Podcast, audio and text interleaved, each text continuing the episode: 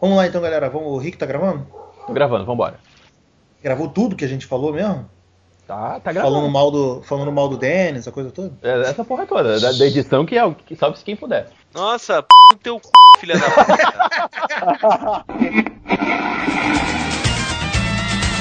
Marquei um X, um X, um X no seu coração. Pra você nunca me esquecer, Vamos lá então, galera. Tá começando mais um podcast Cinema em Série. No podcast de hoje, a gente vai discutir sobre o final do Flash. Mentira, a gente vai falar de X-Men Apocalipse. É, comigo aqui, Beto Menezes, estão Rick Barbo- Barbosa do Cinetop. Fala aí, Rick, tudo bem? Aloha! Filipe Pitanga do Marac Virtual. Fala aí, Felipe. Terminando de lavar a louça, tá dando pra ouvir a água? Ah, graças a Deus não. Ah, então vou terminar. E Denis Rimura do República Pop. Fala aí, Denis. É, foi mais ou menos um apocalipse ali. É, tá meio fraco. Olha só, vai apanhar, vai apanhar!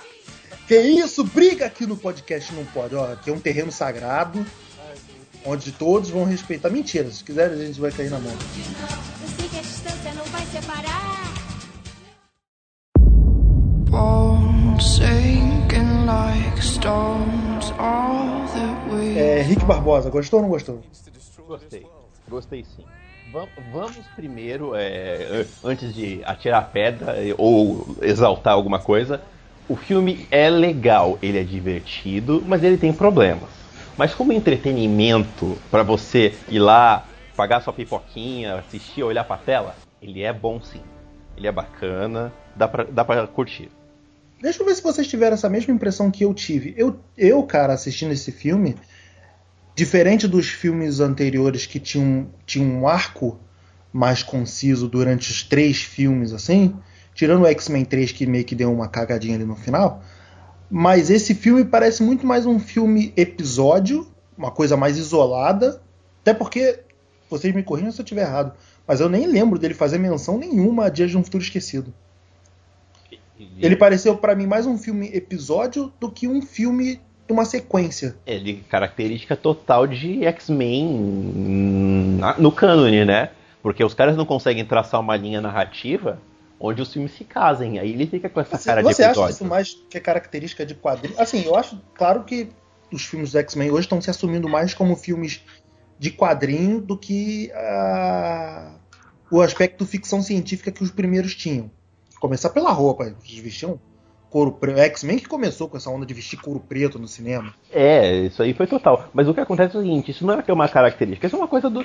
Isso é a cronologia dos X-Men é uma coisa que a gente já falou antes que ele é meio zoada. Então tem essas bagunças temporais e cronológicas. Só que nos filmes, cara, eles podiam dar uma organizada.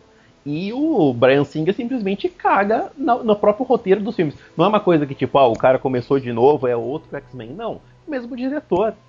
E os caras não conseguem traçar uma linha narrativa. Caras, tipo, não, não conseguem casar um filme com o outro. É casa quando lhe é conveniente. Isso, isso é, eu acho ruim por um lado. Não atrapalha a sua experiência como um filme, porque ele fica com cara de episódio que nem você falou. Mas ele fica ruim de você entender como uma sequência. Ah, ele é o terceiro filme dos X-Men. Não, é outro filme. Com personagens iguais. Gente, o X-Men, a primeira trilogia, ela foi muito fortuita. Eles tiveram sorte de vir antes da trilogia do Homem-Aranha. O primeiro X-Men veio antes do primeiro Homem-Aranha, mas foi quem pavimentou para dar certo em todos os níveis de nova geração de filmes de super-heróis. Todos já sabemos, estamos cansados de saber que X-Men é da Fox, Homem-Aranha era da Sony e Vingadores são da- dos estúdios Marvel. Ah, por que, que a gente precisa saber disso? Porque as apostas são diferentes. A Fox, desde o princípio, mesmo tendo sido mais sóbrio desde X-Men 1, ela apostou no colorido, ela apostou nos superpoderes, ela apostou na ficção científica, apesar de que a primeira trilogia era bem mais tonalizada, o tom era bem menor. A Marvel não, a Marvel foi bem pro lado mais humano. E a Sony é diferente. A Sony quase fez um desenho animado do Homem-Aranha, que deu super certo, era mega plástico, era bonito de se ver. Era realmente bonito, até o terceiro ir lá e cagar com a porra toda. E a segunda trilogia, que nem trilogia virou, cagar mais ainda. E os X-Men conseguiram sair incólumes. Quem, quem diria que o filho o primeiro filhozinho lá tortinho do primeiro filme de X-Men, que é todo tortinho, mas dá certo. Dá certo, cheio de defeitinho. Virou um segundo mega star. Virou um terceiro muito ruim. Virou um reboot mega star. Puta filme, clássico dos clássicos. Virou um segundo, na segunda trilogia, Dias de um Futuro, mega ambicioso e que tinha tudo para dar errado e não deu. E agora veio esse daí, veio o Primo Pobre. E dá certo. Como crítico é isso. Como fã de quadrinho, gente, foi o que a gente conversou no podcast da DC. Adaptar o Apocalipse, alguém que tem poderes de Deus, ia dar nisso, ia dar um filme mais colorido, mais pop. E ainda assim eles deram um, um toque meio shakespeariano no Apocalipse. Eles deram um toque é, é, bastante é, Hamletiano no Magneto. Então, assim, tem um lance bem maneiro. E o filme sobrevive. Ele sobrevive aos defeitos dele. Ele tem vários defeitos. Não. Sobrevive ao fato do Magneto roubar a cena toda hora do Apocalipse. Sobrevive ao fato deles abandonarem o filme de época, que deu certo nos dois anteriores. O Primeira Classe é um primor de roteiro, de figurino, de cenário, de montagem, de inovação, de humor. O Matthew Vaughn foi um- uma lufada de ar fresco no primeiro é, o Dias de um Futuro dá certo, só isso. Porque ele tinha a maior ambição que todos os filmes poderiam ter: juntar dois elencos de duas gerações diferentes, com duas, é, é, dois conceitos visuais radicalmente diferentes. O da década de 70 e o mega futurista bobo. E deu certo.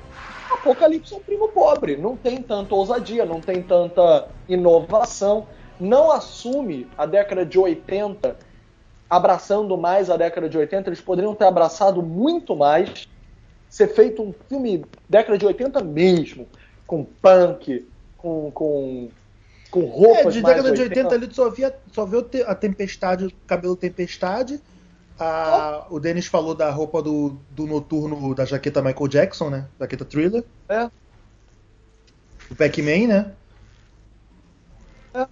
Uma coisa que já tinha sido, já tinha sido mostrada no Dias do Futuro. O Mercúrio, o Mercúrio já tinha aquele flipperzinho. Eles abandonaram a década de 80, quando eles poderiam ter continuado a fazer o conceito de época. E tipo assim, pra mim o filme dá certo. Eu fui achando que ia ser uma bomba, querendo morder a língua. Mordi a língua um pouquinho, o filme é bom. O filme não é maravilhoso, o filme é bom, ele dá certo. E só respondendo ao Rick, para passar a palavra adiante, é, tem cronologia Dias de um Futuro sim, tá? Porque em primeiro lugar o Wolverine acaba no fundo do mar e quem recupera ele, porque o corpo do Wolverine era o corpo do Wolverine do passado, com as garras de ossos. E o General Striker tira ele do fundo do mar no final do Dias de um Futuro, e como a gente vê no Apocalipse, ele está sob controle do General Striker com o Adamantium já. É, mas Já. aí tem uma falha. Mas aí tem uma falha, Felipe, porque o, aquele, Quem? aquele, quem tirou o corpo do Wolverine do fundo do mar não foi o Striker, foi a Mística. O que era uma puta cagada que eles fizeram. O, o erro, na verdade, foi do filme anterior. Eles tentaram corrigir aqui. Porque aquele, aquele final, se mostra. é, Se ali era o Striker tirando o corpo do Wolverine, tirava o corpo do Wolverine, tá tranquilo. Aí eles fizeram aquela ceninha do, olho dele brilhando, se mostrando ser a mística. Pra quê? Não entendi. Então, Mas foi uma puta cagada. Então, mas eles cagaram aí numa cena só. eu- A gente tava conversando isso esses dias. Eles cagaram duas vezes, porque primeiro, eles tentaram fazer uma ponte com o filme anterior que não existiu, porque ali era. Ali ficou claro que era a mística, de repente eles falaram, ó, não era, era o Striker mesmo. E ao invés deles andarem a cronologia pra frente naquela cena que mostra o Wolverine, eles fazem a cronologia voltar. Porque ao invés deles ligarem com próximas coisas, eles tentam ligar com aquele final do X-Men Origins, eles saindo pra neve. Fica um negócio meio zoneado. Você não Ah, precisa. não, mas aí, ah, ah, não, mas aí, cara, vou te falar, isso faz sentido porque se você for, por exemplo, aquela instalação que é mostrada é a mesma instalação do, do, do X-Men Origem. Inclusive até o cenário, o cenário que eles utilizaram é o é e o do. X-Men 2 também. O E do X-Men 2 2 também. e do X2 também. Mas aí você não consegue fazer o bagulho andar, cara. Você fica voltando. É o que eu falo, a cronologia do X-Men no, no cinema só, só é casada quando é conveniente. Isso é ruim, por um lado. Não, é, não atrapalha a sua experiência vendo o filme. O filme me divertiu pra caramba. Eu, eu gostei do filme. Eu gostei muito mais do que eu esperava que eu fosse gostar. Só que você tentar salvar filme ruim com filme bom é uma droga. Aquela cena toda da, da prisão, da- do quartel lá, eu achei, de- eu achei totalmente desnecessária pro restante do filme, porque ela simplesmente serve para fazer ligação com o filme do. fazer a ponte entre o Dia de Futuro Esquecido e o filme do Wolverine que virá. E. encher linguiça, é fazer fanservice. Não precisava daquilo. Ah, eu, eu, eu concordo contigo pelo lado do fanservice. Mas aquela cena, cara, é mais como. Ela, primeiro, que ela não tem ligação com o filme do Wolverine, porque o filme do Wolverine vai ser no futuro. Então, ma- mas Mas aquela se- fuga da prisão é. Você lembrou de- do Orange. Tirando aquela casinha Não, do. você lembra do Orange. É, você lembra do, do, do Origem. sim, Tirando aquele certeza. capacete Scott O Origem, é meio, o Origem é meio que, que eles minaram o, o filme do Origem. Eles esqueceram, né? É, Graças a Deus, não precisa voltar na, na- naquela desgraça, né? Denis, ca- caiu, Denis? Não, estou aqui. Tá aí, machucou, Denis? Não caiu? Não, não, não, tô bem. Eu só tô escutando vocês falarem que eu estou. Eu estou. É. Como chama? Separando o discurso. Amarra o Filipe agora, Alberto. Eu tô. Eu tô. Eu, tô preparando pra dar o chicoteado aqui. Tá, só escotear, pô. Tá, lan- lança o teu veneno então, Denis. Ah, não, é que assim, eu, eu- o Felipe já comentou que é um filme que, que esteticamente ele é, ele é bem divertido, blá blá blá, que é um filme pra você ir lá assistir, ver bastante explosão, ver bastante cor, ver bastante poderzinho e pronto, é isso só, cara. É assim, ó, na minha concepção é isso, por quê?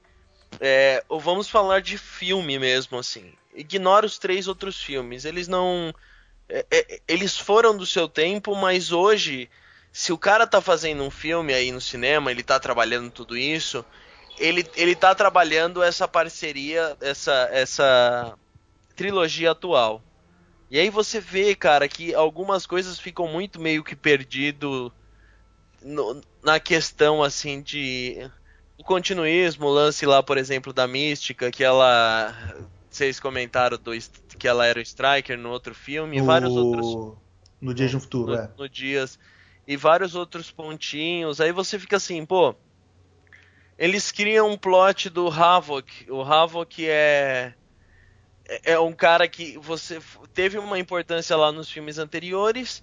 Só que agora os caras matam ele como se não fosse nada e você não tem nenhuma ligação, você não se importa nem um pouco com ele morrer.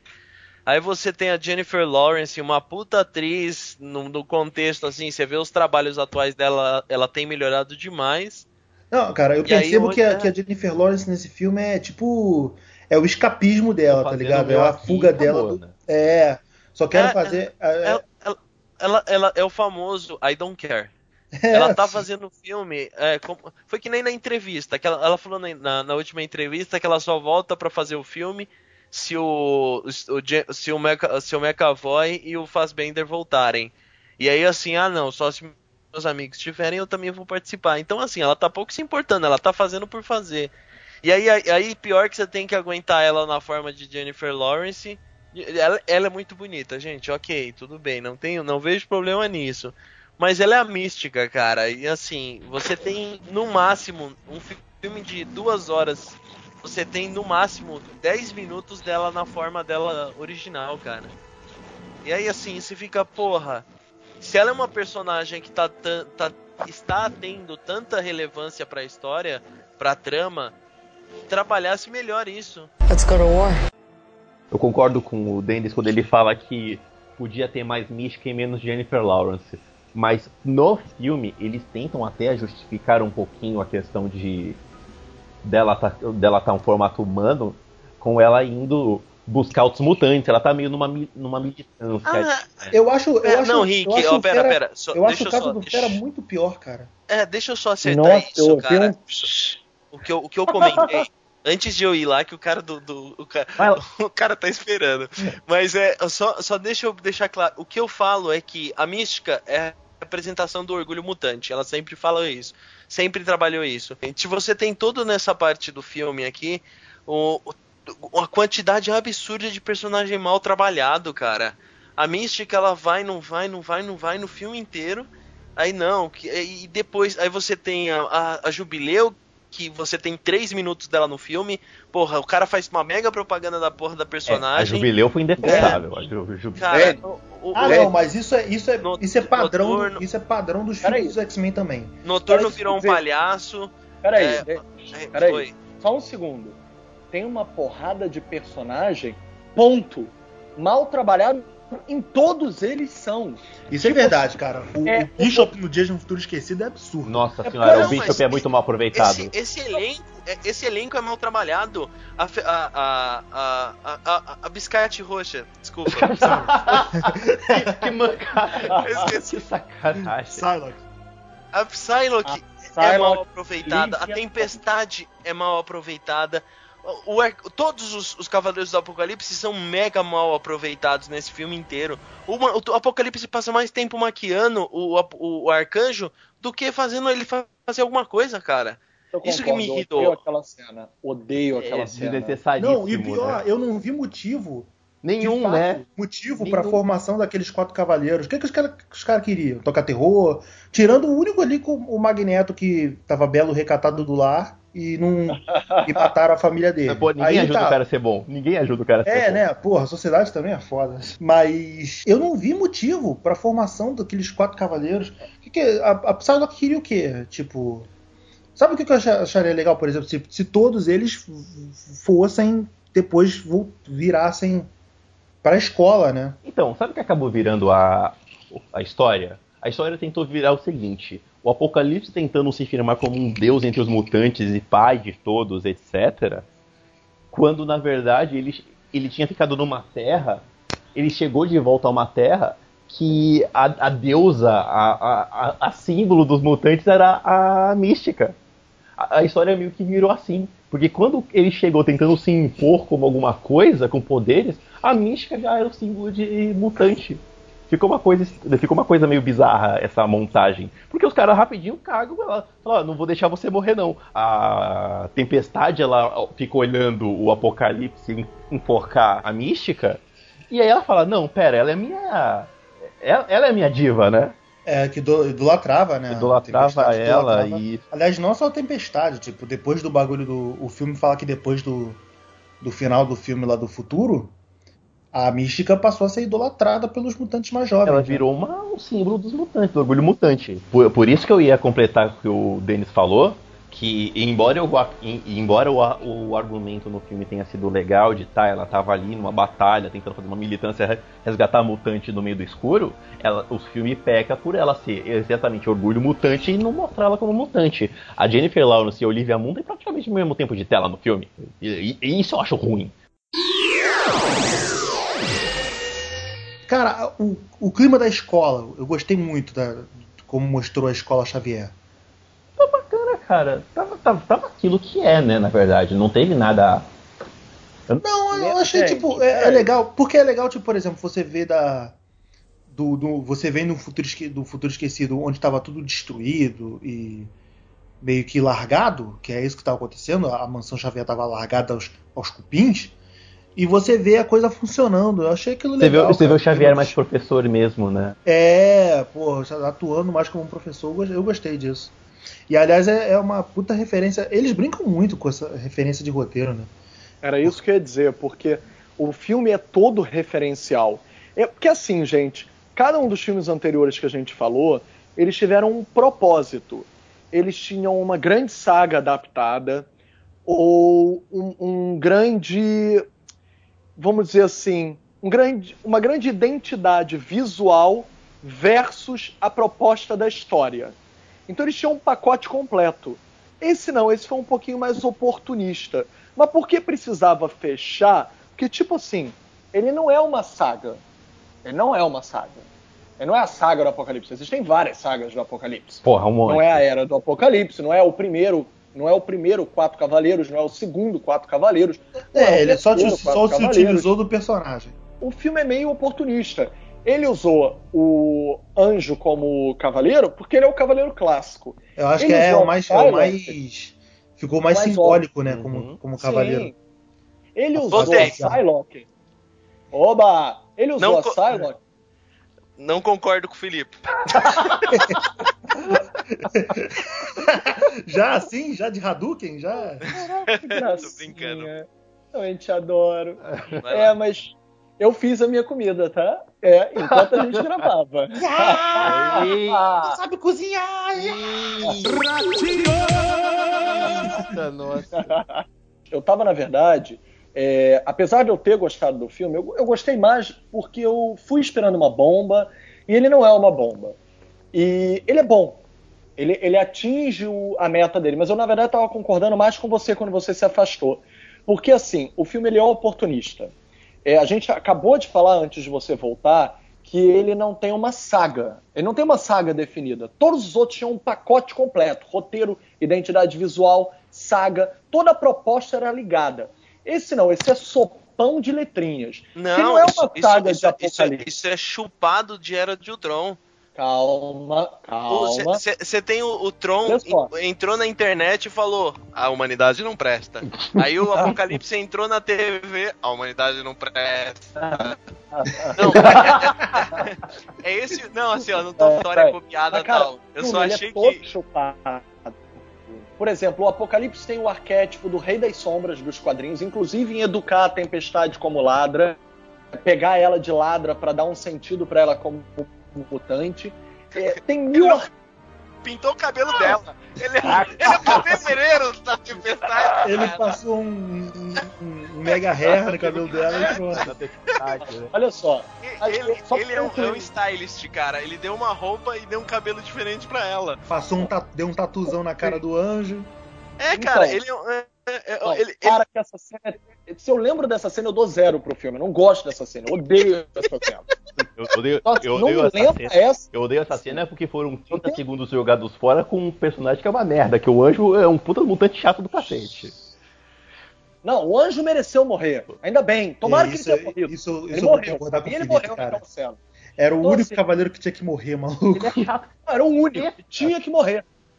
Cara, eu- Assim. eu, fiquei, eu fiquei muito puto que colocaram o anjo vencendo um blob, cara. Não, Isso não dá. Putaço pra caralho. Cara, como que, o, como que aquele periquito vence o. O periquito é foda. Como o periquito vence a porra do blob, cara? O blob.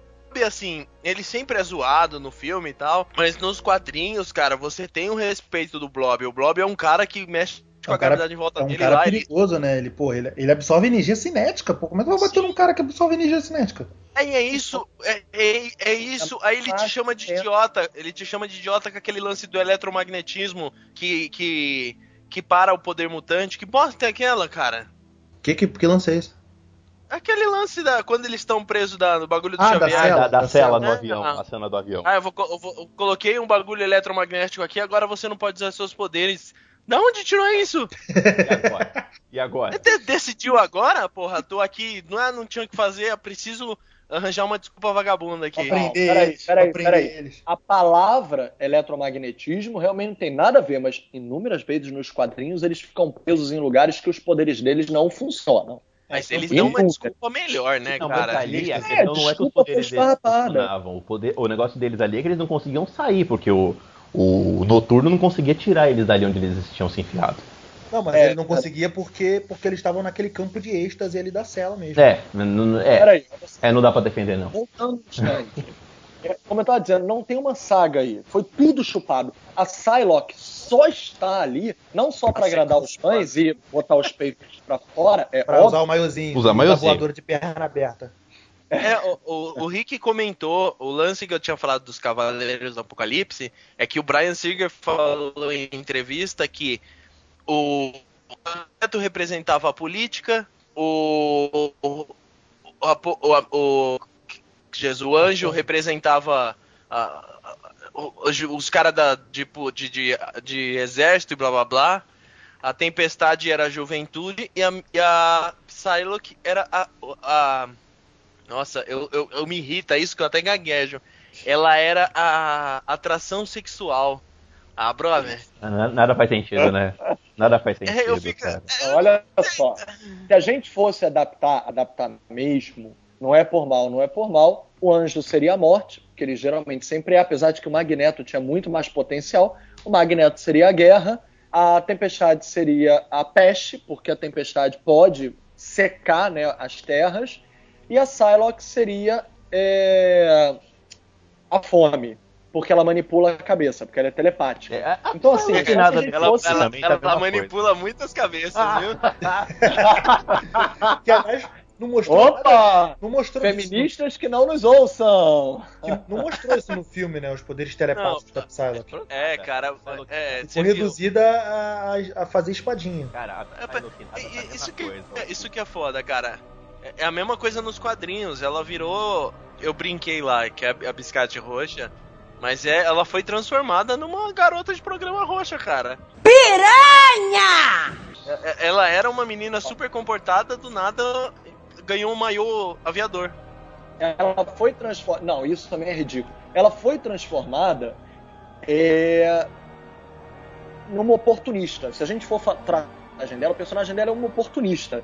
E tipo assim, porra, vai todos os quadrinhos, né, entre aspas. Até mesmo essa última saga que teve nos quadrinhos, em que os X-Men viraram X-Force e a Psylocke, a Psylocke era uma um membro, era ela, o Wolverine, o Deadpool, o o Weapon X, que é aquele o, o ninja, né, branco, que também veio do Arma X, aí ele usou o nome.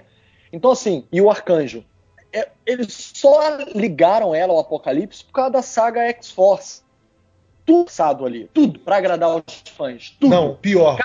Eu, eu tenho, eu tenho pior. pra agradar tenho- os fãs de forma oportunista. Mas peraí, só pra concluir. Mas se a gente for pensar no lado bom, todas as que deram, eles, eles pensaram em agradar e juntaram tudo como se fosse um cálculo matemático. Aonde a gente encaixa uma revisão de todas as cenas que deram certo nas sagas até agora.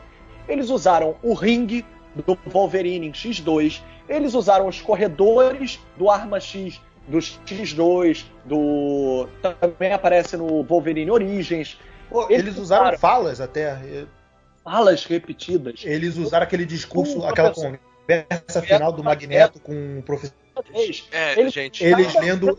Eles. O. Xavi- o Xavier na escola lendo o. o The World and Future. sim, Que eles leem no X2 também. a escola do X1 e do X fotocópia, cu- cuspe escarrado ali no, no novo. Cara, tem que ser igual Todas mesmo. as cenas que deram certo são repetidas ali.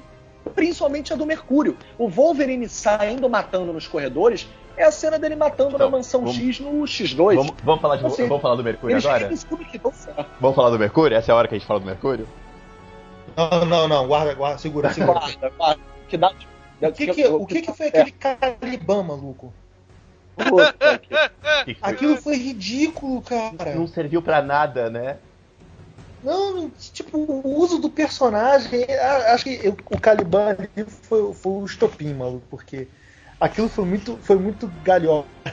Sim, tudo isso tem nos quadrinhos. O Caliban não era todo seguro de si quando ele era magrinho e fraco, e a única coisa que ele sabia era arrastar. Eles usaram um arquétipo que não existe É, nele. meninos, me ajudem, por Mas, favor. por eu não manjo qual é a do Caliban. Me- me- alguém me elucide, por favor. Caliban O Caliban ele é mo... né? Morlocks. Ele era um dos Morlocks que vi- vivia nos subterrâneos de Nova York, porque eram os mutantes feios. Eram os mutantes que não podiam sair à luz do dia e não tinham dinheiro, por exemplo, para se camuflar, como o, o- o anjo podia pagar para o noturno fingir que era branco. Que, aliás, é uma coisa mega racista, né? Vamos ser sinceros. É. Eu não quero falar É, mal do Noturno, do da Noturno desse filme eu adorei. sabe? O moleque, de todos os mutantes, o moleque que fez o, o Noturno, ele tá muito bacana. Eu, eu, eu curti. Mas é que até o noturno repete o que já deu certo na saga. Sim, Foi como se tivessem posto é na internet. É, gente, o que deu certo na saga? Votem aí que a gente vai voltar. Nem precisa de. Não, né? É, Porque tá caro o que deu ele, certo. ele deu certo porque ele é o alívio cômico. As piadas estão vindo dele. as- a- o jeito engraçado vem dele. Então ele é um cara que você sente mais empatia ao assistir. E eu achei também que corrigiram a injustiça do noturno do X2. Porque o, quer dizer, o Brian Singer ele fez questão de, de- de dar essa, essa desculpa. Porque o noturno só tem a cena da Casa Branca no X2.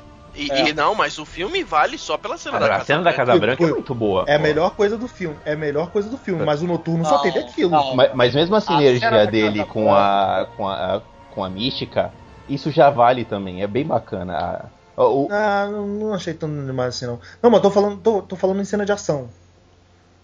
Você fica esperando pra você ver o teleporte noturno e ele só tem duas cenas de teleporte. É, nessa- neste filme tem umas cenas mais legais que ele lutando com o anjo, né? Ele faz mais coisa. É, esse ele tá mais envolvido na ação do filme. Ah, é, mesmo, quer ver outra coisa que nesse filme é bacana? O Ciclope deste filme, o moleque, é muito melhor do que o Ciclope dos outra outros coisa que Ah, não, outra coisa que. É sim, outra cara. coisa que o ator, o ator é muito melhor. É muito o ator, melhor. o personagem, Não, e a outra morte. coisa. Ah, a gente pode falar spoiler?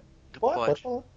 Porra, a morte do Alex, que tinha mais é que morrer mesmo, ele morre nos quadrinhos milhões de vezes. A função dele é morrer pro ciclo.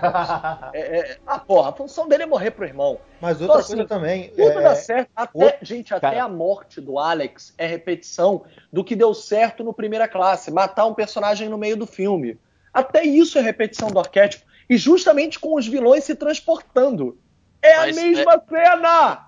Ah, Mas eu- o, o que eu falei, cara, a morte dele foi totalmente desnecessária no filme, no ponto que ela não adiantou em nada. Cara, pra mim, na concepção, eu não senti nada pela morte do, do Havok naquele momento. Porque ele me foi apresentado cinco minutos antes falando três merda, porque ele já tinha sido esquecido isso é no filme verdade. anterior. É verdade. É verdade. E, tipo, e- e ele- aí, assim, você chega, morreu, ok, releva, porque você tá pouco se fudendo pelo A- cara, até cara. porque dane-se, né?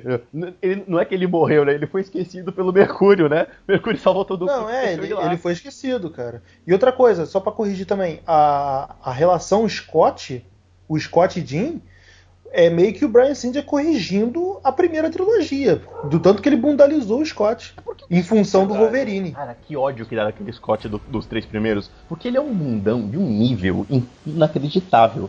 Esse, o moleque, esse moleque deste filme tá muito melhor, mas é muito melhor do que do- dos outros três. Mas eu acho que isso também, ele tá, não é que ele esteja melhor, porque o James Marsden ele faz um bom trabalho. O problema é que não deram espaço pro personagem.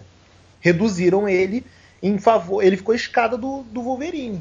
Pra fazer aquele triângulo, que era mais uma vértice, né? Porque ele só tava ali só pra constar.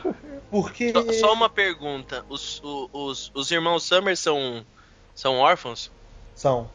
São, Não. mas é, tem uma nos referência de que- quadrinhos, eles descobrem quem é o pai dele, deles, Não, que é o o pai dele vive no espaço. É, É, isso o pai deles. Corsário é o foi- pai deles. deles Só- é- não, é, é só o meu ponto. siderais. Por que, que o, o Scott é 20 anos mais novo que o Havok? Cara, porque é, o Brian no, no, filme, no filme, né? Porque foi decisão. Cara, Você Porque o Brian tá assim. quis. Velho, você quer ver outra coisa? Você quer ver outra coisa? Você- Aí vamos falar de idade? Vamos falar de idade então. O, no no X-Men First Class, o. O Magneto é molequinho na Segunda Guerra. Lembrando que a Segunda Guerra acabou em 45. Aí ele, a gente passa pro- pra crise dos mísseis cubanos, ele passa pra matar o JFK, que eu preciso falar isso, é a melhor coisa daquele filme é saber que o presidente era mutante. É. O fim, da, o fim da guerra do Vietnã, né? Fim do Guerra do Vietnã. Aí, tipo, tá, ele é o Fassbender depois da morte do John Kennedy, que foi em 63. Neste filme, eles estão na década de 80, passou uns 20 anos. Pra ele estar nascido no meio da Segunda Guerra, passado pela morte do John Kennedy e chegar nos anos 80, era pra ele estar mais pra Ian McKellen do que pra, pra Fassbender, cara. É, o, Ui, o, o Xavier. ui. O Xavier também. Não passa a idade pra ele, entendeu? Ah, mas o, o Xavier é careca, então whatever. Faz uma maquiagem e tá tudo certo. Agora, Não, cara, mas também rola Mas, isso. mas o, o Fassbender nada, cara. Ele passou, tipo, tri- 20 e poucos anos pra ele, quase 20 anos, e no- o É, tempo gente, não passou. outra coisa. Nossa, é- a forma que eles criaram do cabelo do Xavier cair foi tão ridícula. Eu achei que ia ser pior. Eu aceitei, eu aceitei porque. Nossa. Eu aceitei porque eu entendi qual era, da- qual era da, Da a, parada. do, do- a da parada ali. Mas eu também achei a cena meio, meio ridícula. Cara, assim. do jeito que Mas tava eu no- entendi. cara, Nossa. do jeito que tava no trailer, que simplesmente Sabe- apareceu o Xavier careca no final, eu achei que ia ser pior. Então, pra mim, tava Sabe o que, eu, sabe o que eu achei pior? Porque me venderam no trailer que eu ia ver o apocalipse gigante e o apocalipse só fica gigante na cabeça do Xavier. É no plano astral, né? Ah, eu é, e eu, bom. eu falei Eu- assim. Bom, não "Ei, fala assim não. Cara, eu vou. eu- essa, cena do, essa, cena do, essa cena do plano astral, eu achei que ela foi meio. Ela, ela é muito legal. Mas ela foi mal aproveitada. Eles podiam fazer tanto mais coisa ali utilizando o plano astral. Poderia. Aí, pô, o que, que o Xavier fa... o Xavier, o roteiro se utiliza disso, né? Ah, você queria ir na minha casa? Então vou te levar na minha casa. Aí ele, no plano astral, ele remonta a mansão. Pô, por que, que não faz uma coisa mais. Uma porra louquice, mais espacial, assim, né? Já que você tá num outro plano de realidade, você vai não. e reutiliza o, cheiro- o- o cenário da mansão. Mas, gente, Beto, olha só, isso é uma desculpa que todos os filmes tiveram que ter. É, é aquilo que a gente falou desde o princípio, e sempre fala em filme de super-herói. É, o que deu certo nos filmes foi o plano mais humano, o pé no chão. Então, sempre que eles, eles têm alguém que seja meio Deus, eles meio que o humanizam. Então, na hora de crescer o apocalipse, foi melhor no plano astral? Mais uma vez, mega arquétipo de Rei das Sombras. Não é do apocalipse aquilo, é mega de Rei das Sombras. Mas foi bom pro Xavier crescer. Faz sentido. Porque a gente nunca vê o Xavier combater. O Xavier é aquele fodão que ninguém pode enfrentar, porque ele é foda, mas nunca tem uma cena de ação. Pela primeira vez ele teve. É, Ele perdeu, justi- né? Isso é verdade. É, ele perdeu. Ele... Ah, tá, tá. Mas também, porra, é o apocalipse, né? É o Incompe- apocalipse. Ai que ele não perdesse. Então, é e a verdade. Jean Grey tinha mais é que entrar. E a Jean Grey é mais foda do que ele quando solta os poderes de verdade. Então, assim, o que eu quero dizer é: o, o plano astral foi uma desculpa. Mas aí, se o plano astral fica mega fodástico, tipo Guardiões da Galáxia, universos batendo, tipo Sephiroth no final de Final Fantasy VII.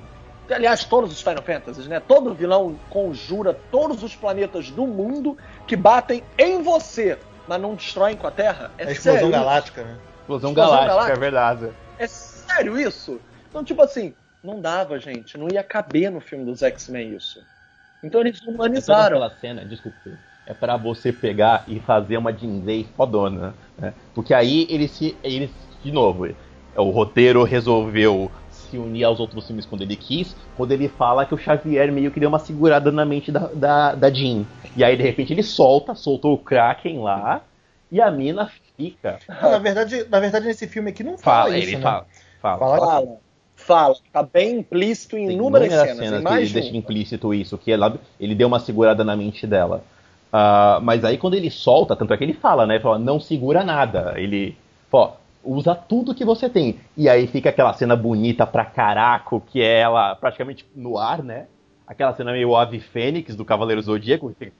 Meio Indiana Jones o... e o Templo da Perdição, né? Ela Ela, pisando em ela falso. pisando em falso no Indiana Jones e é aquela Fênix atrás, como se ela fosse o Ikki no Cavaleiro Zodíaco. Pô, e fica sensacional, cara. Não, Cara, gente, outra coisa- melhor, né? A atriz da Sonsa, a Sansa. Tipo, foi o ano da Sonsa fazer alguma Parabéns, coisa na cara. vida, né? Parabéns pra Tanto ela. que é ela em legal. Game of Thrones quanto ela em X-Men. Isso engrandece o papel dela em X-Men, porque se você vê Game of Thrones e pensar, ai caralho, aquela personagem que nunca faz nada. Logo no ano que ela faz, nos dois, É, ó, ó o spoiler do Game of Thrones, tá? Mas ela passou, ela passou o filme inteiro sem fazer E nada. ela tava só fez contida. Aí-. É pra. Se você. pera- É pra, tipo um paralelo. Ela ficou cinco temporadas no Game of Thrones sem fazer nada, agora Tá, tá, tá certo, não é? coisa. Então, inclusive. Tá, tá. é Tá é igualzinho. Inclusive, ela joga, tira um arco e flecha no, no começo do X-Men, né? É, né, pra fazer É, uma homenagem. E outra coisa, é, eu gostei desse filme também.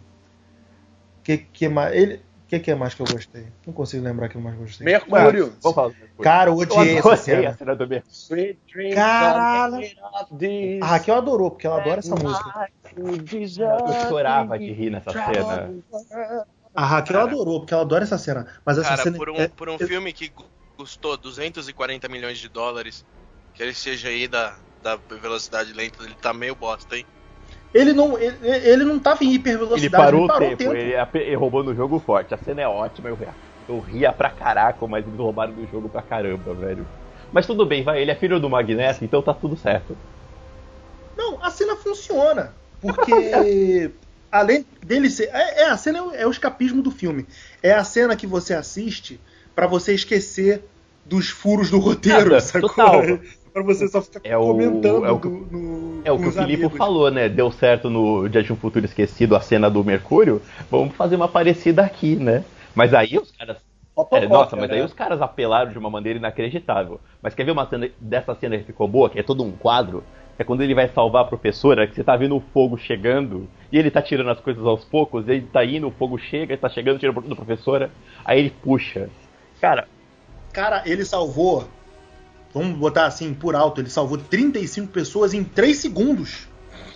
Em três níveis de, de andares da mansão. Não tá errado, cara. Não, a cena é Ele muito tá legal. mais rápido do que o Flash, isso não existe. Pô, ele não é- não tá Ele rápido, parou ele o parou tempo, o tempo, cara. Ele parou o tempo. O bagulho para e ele, ele anda. É muito bom. É, Não, assim, o- o- a maior novidade do 2, quando ele fez essa cena, é que nunca num filme sobre super. Quer dizer, que tivesse um personagem com super velocidade, a super velocidade foi tão bem aproveitada assim. No- o nosso choque com a cena do 2 é que era muito surpreendente. A gente nunca viu um velocista em câmera lenta daquele jeito. Tão assim, zoeira. Zoeira never Total. ends. Foi perfeito E aí, aquilo. e aí, Quando? Quando que a gente vê uma e cena? aí confirma por que o, que o Mercúrio do Vingadores morreu, né? Ele morreu além de balaço, foi de desgosto, porque ele é muito ruim, né? O Ivan Peters dá de milhões em cima dele. Falei- falei- falei, já- eh, falei, ó, aque- Aquele. O Ivan Peters, ele faz cuecão no Mercúrio do, do, do Vingadores o dia inteiro, se ele quiser. Outra coisa rápida, gente. Eu quero saber de vocês. Pergunta pra vocês. Quem mais pensou na cena que o Mercúrio e a Mística estão de frente pro Magneto, que ele ia fazer tipo, Luke, eu sou o seu pai. Só que aí ele ia dizer, eu sou o seu filho. Ele meio que ele para assim, "Ah, eu tô aqui pela minha família. É, tá, tá pela família, tudo bem, vai. Ok. Eu achei, eu achei que ele ia completar. Tô aqui pela minha família, meu voto é sim. A família. Eu achei, eu achei tão bosta ele não revelar, cara. Eu fiquei, não. Não faz Cara, isso, sabe que cara. até faz um sentido, porque veja, você vai fazer o quê? Vai dar outro filho pra ele pra compensar que ele perdeu a menina? Não, então tá, tá bom. Fui lá, conheci meu pai, não quero nada seu não, tá tudo ok. Então tá, resolveu. Ele foi lá pra conhecer o pai, ele conheceu o pai, ele não quer, ele não precisa, ele Não, ele não quer cara, sentimento de paternidade. Foi, foi, foi uma foi uma amarrada de plot pra colocar o Pietro na, na- no rolê. Hum. Então eles inventaram a história pra colocar o Pietro no rolê de ah não, é que ele é meu pai, eu preciso, eu Tá, quero eu vou ver lá, ele. né? Ah, então, é, essa é uma desculpa pra ele participar da luta final. E aí que vo- eu isso me chateou, cara. Nessa cena da da mansão, ele realmente, como vocês vocês tinham comentado um pouco antes, ele para o tempo, cara. Pra fazer tudo que ele fez ali, ele não faria numa velocidade de super velocidade, ele teria que parar o tempo. E enquanto isso, quando ele vai lutar com, com o Apocalipse, ele luta como outro velocista qualquer, cara. Ele dá as porradas e de boas, o Apocalipse consegue seguir ele no olho. Aí eu falei, ah, cara, não, não faz isso, cara. Você luta de maneira boa. É, por- mas ali fica claro Ah, é, mais eu- ou menos, é a mesma cena do Xavier, né? Ele começa, toma umas porradas e tudo mais, mas você vê que o, o Apocalipse aprende e aí segura o cara na marra, né? O, o, o Apocalipse meio que controla a matéria, né? Ah, mas ah, e aí que ele controla a matéria? Ele, ele consegue acompanhar uma porra de um cara que consegue em 3 segundos salvar cara, uma, uma ele é colocado no filme como se fosse um deus que ressurgiu eh, nos anos de hoje.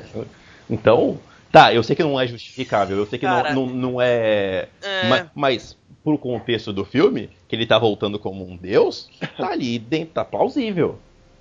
Eh, Não, e, tipo, explica, não justifica, mas no contexto do filme tá, tá, tá dentro daquilo mesmo. O que não explica é ele ter quebrado a perna É, do cara, não né? Tudo- justifica os. É, não, não justifica é, ele os poderes dele, porque a cada momento você descobre que ele tem um poder novo.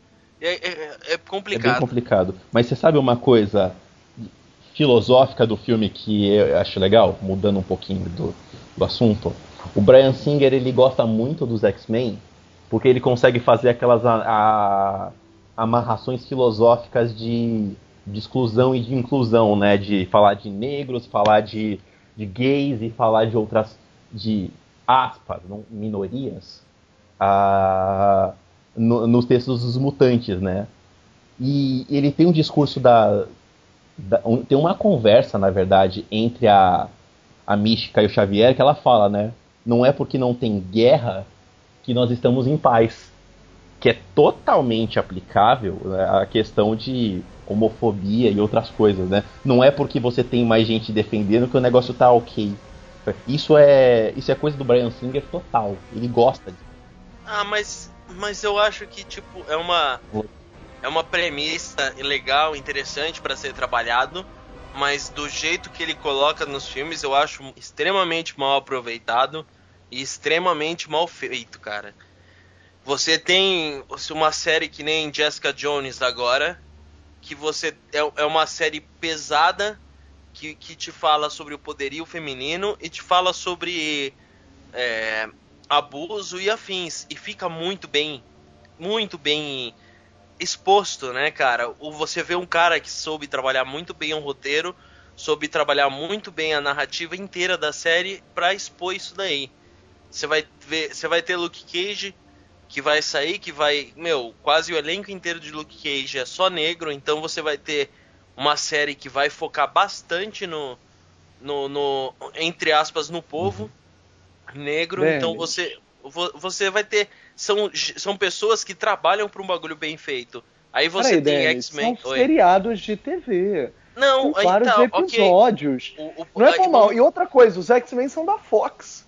A Fox tá cagando pra isso. É, cara, mas. Não é, é o perfil da Fox. Mas você, se, se ele gosta de colocar isso, você tem os X-Men que são o maior exemplo, cara, de, de luta contra o preconceito. Ele poderia pegar um filme e trabalhar decentemente e conseguir colocar um plot que amarrasse e colocasse mas isso. É, mas o negócio é. Uma coisa, fazer uma coisa tipo o Deus ama uma Homem Mata, né? É, cara, é, é, simples, é ser inteligente, cara. É um bagulho que eu pego muito. No, não é assim. É, hoje existe muito aquele cara do fanatismo de todo mundo fala: esse filme é muito ruim ou esse filme é muito bom. Não tem um meio termo. Eu entendo que nem eu disse sobre Batman vs Superman é um filme interessante, ele tem uma história bem legal para ser trabalhada no, no, como um todo. Ele tem histórias fantásticas dentro dele, mas o filme inteiro é, é totalmente mal trabalhado. Tem uma mão errada na direção conduzindo. E eu acho que o Brian Singer tá muito acomodado, cara, com os filmes do X-Men. É, é, que nem você que falou, esse filme é uma amarra de, de cenas que deram certo nos outros filmes. E ele acertou e ele colocou para fazer o que foi feito no Star Wars 7. Só que Star Wars 7, 7 o, o do Despertar da Força, o J.J. Abrams e a, e a diretora CEO lá da Lucasfilmes, eles tiveram a paixão e tiveram a cara de colocar na frente e falar que foi um filme feito pros fãs e era um filme de homenagem, era um filme para trazer o público antigo de volta para os cinemas e acreditar nessa no, nesse novo caminho que eles iam seguir e, e angariar esse Conseguiu, público. E, mas, total. Mas aí eu acho que é isso que quer dizer. O Denis acabou de dar o melhor antes de falar mesmo de Jessica Jones. Foi bom, foi bom você falar das séries. Porque é outra temática, é outro investimento, Sim. é outra Marvel, é outra Marvel. Que a Marvel da Fox é da Sony, não é a Marvel do Marvel sim, Studios sim, sim. e das séries Netflixianas. então, assim, é, mas foi ótimo você falar de Star Wars, porque Star Wars Aí sim, você condensou todos os seus argumentos em um. Star Wars foi muito feliz. Foi muito feliz. Porque ele conseguiu fazer o que esperava-se, um filme homenagem, recapitulou as cenas que deram certo em toda a série, mas mais do que isso, criou um novo universo dentro de um universo conhecido. Criou novos personagens, conseguiu defender o feminismo e o negro como protagonista, que também ninguém na série tinha, porque é, Sim, é assim, foda, eu gosto do fim. É importante. É importante. Sim. Então, o, o que você acabou de falar agora foi o top do top do top de ter dado certo tudo que nós, como críticos, ou cinéfilos, ou nerds, ou hum. quadrinistas, tudo que todo mundo esperava. Quando isso acontece? Tipo, é que nem eclipse. É uma vez a cada século, né? Sim, mas é, é o lance. Se você pegar as narrativas dos filmes, você tem a morte para criar um drama. Aí no filme lá você tem o Han Solo, oh, nesse você tem o Havok. É. E aí você tem o Han Solo. Quando isso acontece, isso te pega de uma maneira pesada. Você se sente mega, tipo, extremamente afetado por aquilo, porque você tem uma empatia grande pelo personagem. Nesse do Havok você Desculpa. caga pro, pro, pro, Pô, você botou numa mesma frase, Han Solo e Havok. Nossa senhora, velho. Vamos voltar, vamos pegar foco. Cadê o Beto? O, o Beto, cara. Qual foi da piada que eu perdi? De novo, que a gente tá desvirtuando o bagulho. Não, cara, mas é, é um lance que, que você tem vários, vários plots bem parecidos e você e você você vê uma maneira que é trabalhada à direita e a outra que é feita no comodismo, cara. Isso que eu eu acho que o Brian tem que se Foi mexer feito um pouco melhor. Oi? Concordo. Foi feito. É, eu, eu quero discordar. Eu quero discordar no seguinte, eu- e, e tá. é, Você tá falando do que os caras estão. Que o Singer tá trabalhando no, no, no time dele ali, tá? Tá jogando com, a, com o regulamento debaixo do braço. Só que o JJ Abra também joga com o regulamento debaixo do braço, mas faz direito. O JJ Abra, o JJ Abra Sim. ele mexe no timinho dele ali, mas aquele o que, o que é feijão com arroz pra gente, pra ele, é genial pra gente. Só que você não pode colocar no mesmo patamar, tem que guardar as devidas proporções, porque o X-Men é tratado como a como o episódio de hoje. Esse é o negócio. Isso não é ruim. De novo, o, o filme inteiro ele foi feito para ser uma, uma saga nova, uma história nova, mas tentando ligar alguma coisa com os filmes anteriores. E Star, Star Wars ele tá puxando uma história pra frente. X-Men ele, ele tá simplesmente pegando várias novels e jogando na pra frente. O 2 tem Deus ama o Homem Mata. O Dias de um Futuro Esquecido foi pra frente. Aquele final do filme do X-Men, você tem o Magneto na mansão, eu me lembrei de Dias de um Futuro do presente, que o Magneto tá na, na- é, tá na mansão. É o Dia de Futuro de Presente, Felipe? Que o Magneto, que é o líder da, da, da mansão, Não, não é é o X-Men Apocalipse, perdão. A É o Era- Era do. Apocalipse, Que o, A É, ele, é, Perdão, ele- perdão. ele é o líder dos X-Men porque o Charles pro morreu lá filho pro- dele. no passado, Legião. isso, pro Legião, E, e tá, e tá Então, pegando a tu- vampira. Mas o Magneto foi líder dos X-Men mais de uma vez nos quadrinhos e não precisou de realidade alternativa, não. Ele já Cara, assumiu posso- a casa antes. Posso só falar uma coisa? Podia acabar com esse lance de essa dicotomia Xavier-Magneto nos cinemas, né? Chega, né? Não Ah, dá, não, não dá. peraí, Ah, pera lá, peraí. Agora eu que vou ter que te bater. A melhor coisa no filme é a porra do Magneto, cara. Não, eu acho ótimo, mas, cara, Mas vamos ver. porra. Ou o Magneto fica vilão de vez, ou fica, porra, fica pelo menos passando Nisso eu um filme do concordo com o do Beto. Nisso eu concordo com o Beto, porque você nunca Pô. sabe que lado que ele tá. Então assume de vez que lado que você é. É, caralho. Sabe o que eu quero Aí no eu não cinema do não. Magneto? A melhor coisa do Magneto é pular de lado. Eu acho sim que a mística é que foi explorada mal em termos de ficar pulando de lado. Que a melhor coisa dela na trilogia original é que você não sabia pra quem a lealdade dela estava. Nessa trilogia, isso acontece até o segundo. Até o segundo isso é bem explorado. Ela poder ser assassina era ótimo. Como era nos originais. Não, pelo contrário, Mas- cara. no- na trilogia Ela tem um anterior, lado muito ela era totalmente. É, ela era totalmente. Não faz sentido você fazer uma, uma, uma mística líder dos é X-Men isso. pra poder justificar a Jennifer Lawrence. Isso não faz sentido. A lealdade que eu quis dizer foi em termos dela ser boa ou má. Ela tá lutando, ela ora tá lutando do lado dos mocinhos, ora ela tá lutando do lado dos malzinhos.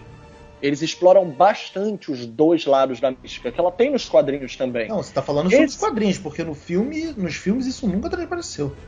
Sim, gente, esses dois eles trabalham juntos, porra. Mas eles trabalham juntos porque eles se unem. Mas a lealdade dela Então- é o Magneto. Não, é o que eu tô falando. Mística luta pra todos os lados, de acordo com Não, o não, interesse não, não, dela. não, não, não, não, não. Pera aí, pera aí um pouquinho. Deixa eu, deixa eu alinhar. Eu concordo com os dois empates.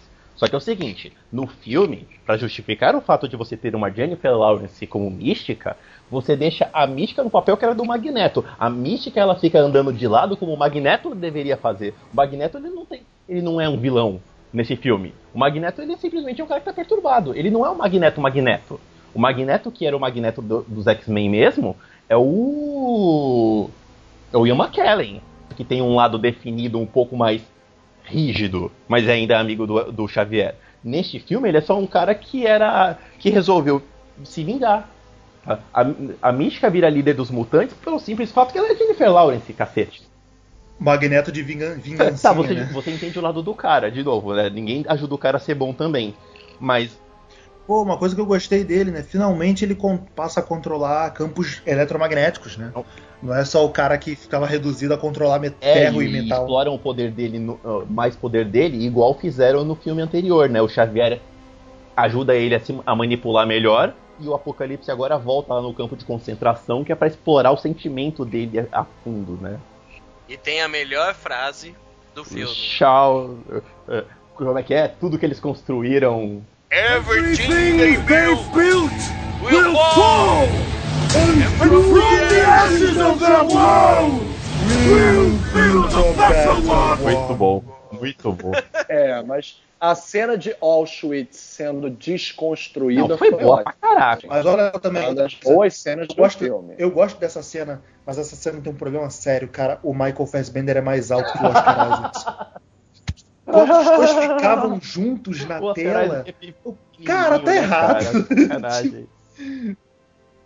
É, cara, tipo, o Oscar Isaac ele ficou legal de Apocalipse, mas nessas horas assim, tinha que ter dado feito uma coisa tipo o Rodrigo Santoro nos 300, Mas- né, cara? Dá, aquele, dá aquela trabalhadinha no tamanho do cara, né? Pô, tipo, Agora- o, tipo o Hugh Jackman e o James Marsden no, no primeiro X-Men, que eles faziam truque de câmera pro Wolverine, pro Wolverine parecer mais baixo. Acho que manda o que Tim Burton, né? Que o Jack Nicholson era. Né, Porra, tipo- o Jack Nicholson era maior do que o, o coisa. É, pô. Isso aconteceu na Guerra Civil agora. O, o, o Tom Holland só foi escolhido porque ele é Ele era mais quase da baixo. mesma.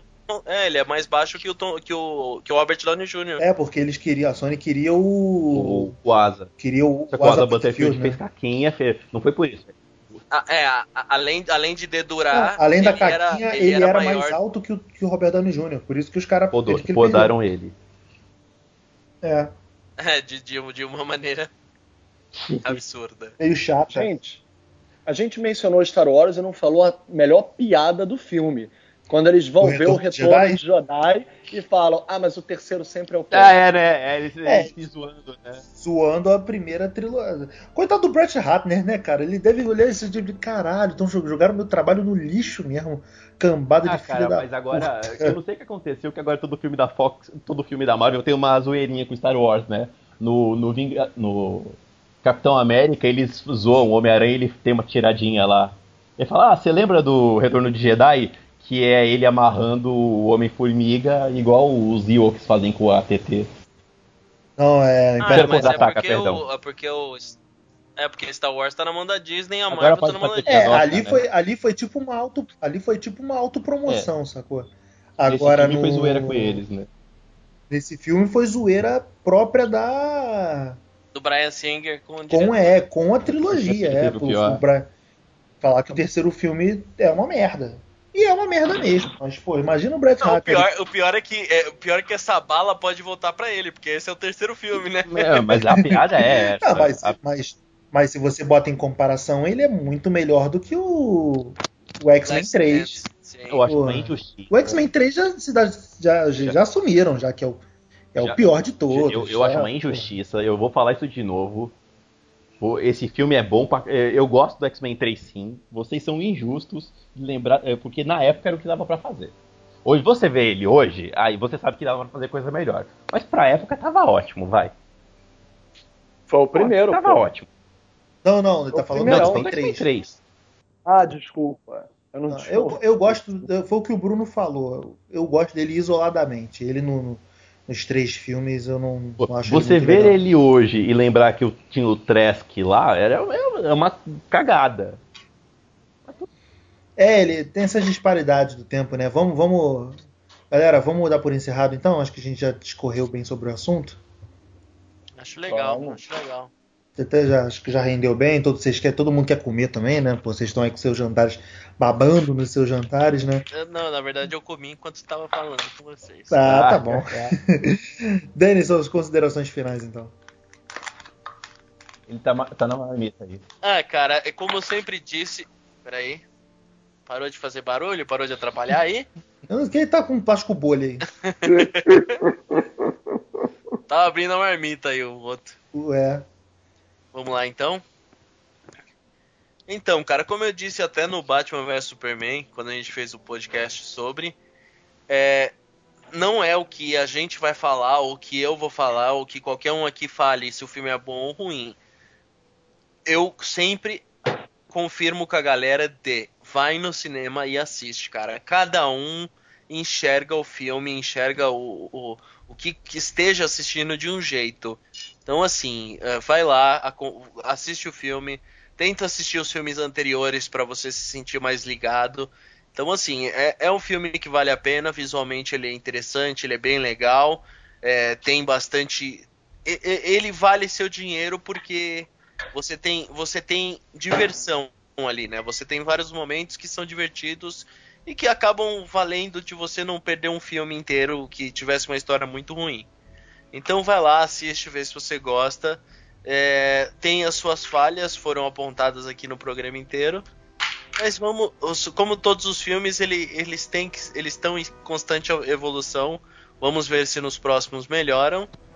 E vamos ver aí Senhor Sinistro atacando com poder total nos próximos filmes. É, cara, eu acho que, tipo, a gente falou mal aqui de vários pontos, mas eu acho que todo mundo gostou do filme aqui. Eu O Denis não filme. gostou, não. Eu gostei o Denis, do- o Denis tá aí. Eu gostei do filme. Não, é, é o que eu tipo, disse, cara. Eu, eu gostei num ponto de vista. É divertidinho, é legal. É, é divertido. Só que não valeu. é, um- não é um filme fantástico. Pra mim não é um filme.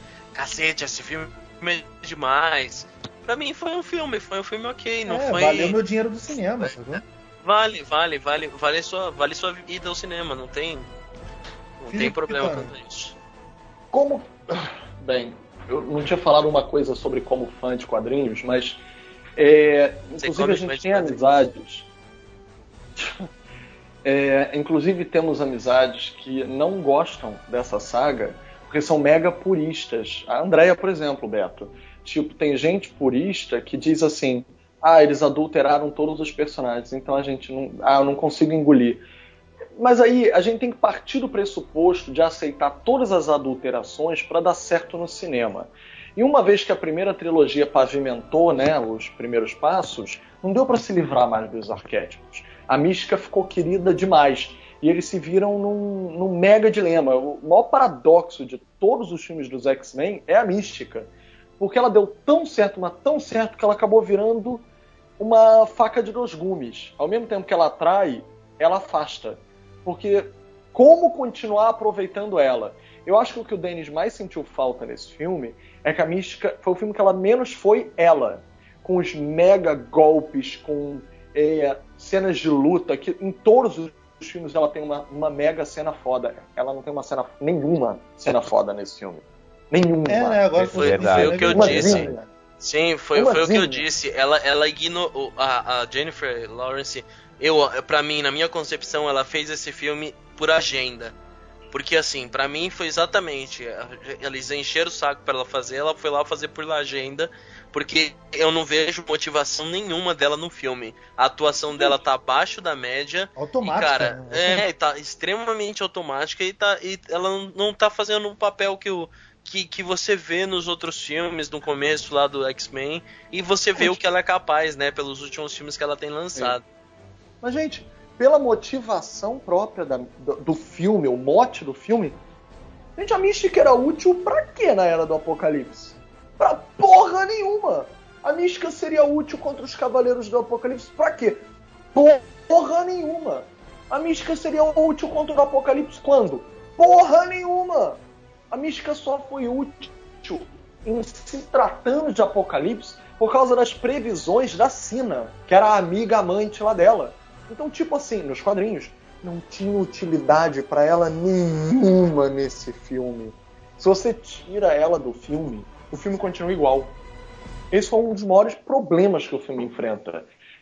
Porque o que o Fassbender e o McAvoy crescem, ela decresce.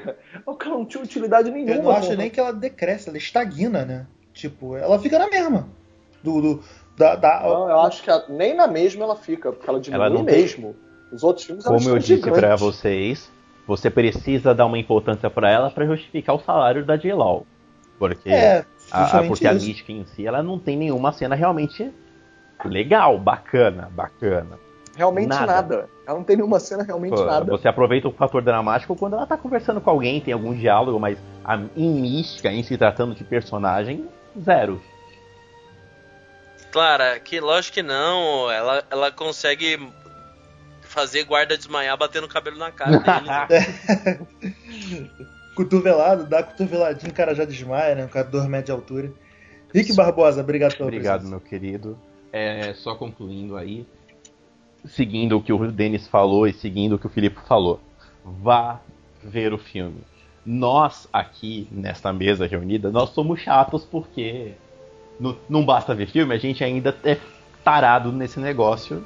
Eu gosto, eu gosto pra caramba de X-Men. Não sou tão tarado que nem o Filipe que leu todos, mas eu adoro pra caramba. Vá ver, é bacana, é uma diversão.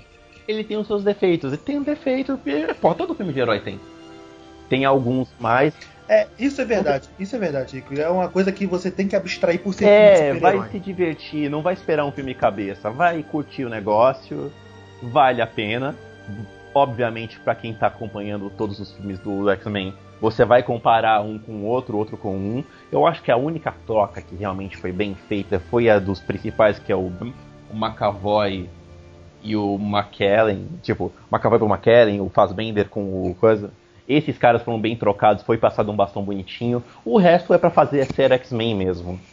E eu curti, acho bacana, acho válido. Tem suas falhas, mas é falha cronológica, não é falha que atrapalha a sua diversão. Vá, vale. Talvez. Deixa eu só, então, antes de me despedir. Filipe, Denis, obrigado pela presença de vocês. Eu agradeço. É, sabe que vocês sabem, claro, que as portas estão sempre abertas. E, cara, acho que o que eu mais gostei desse filme, mais do que o filme em si, foi a promessa de um próximo filme. Que no próximo filme a gente vai ver, pode vir a ver, né? é, os X-Men como uma equipe.